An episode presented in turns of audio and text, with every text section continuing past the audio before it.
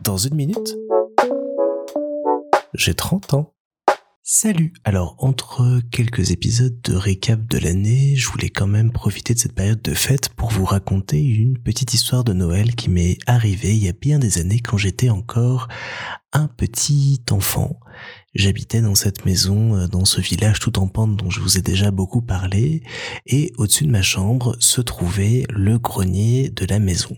Grenier où j'allais très rarement parce que c'était pas aménagé, et qu'en plus euh, on m'avait dit qu'il y avait de la laine de verre et que c'était très dangereux et qu'il fallait surtout pas y toucher parce que ça grattait beaucoup.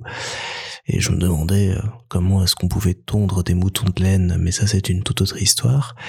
Ce qui nous intéresse aujourd'hui, c'est que pendant des années, j'ai entendu, notamment à l'automne et en hiver, beaucoup de bruit venir de ce grenier.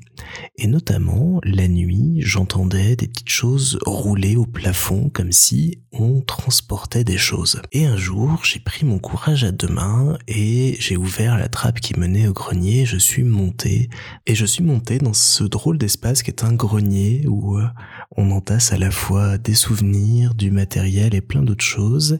Et j'ai découvert, caché derrière une petite porte, tout un petit euh, monticule de nourriture, graines et autres qui avaient été amassé là pendant des semaines et des semaines par des souris, musaraignes ou autres rongeurs qui peuplaient en fait le grenier. Et alors que je pensais qu'il y avait de drôles de petits lutins qui jouaient au foot euh, au-dessus de ma chambre toutes les nuits, je me suis rendu compte que c'était euh, une toute autre espèce qui vivait là.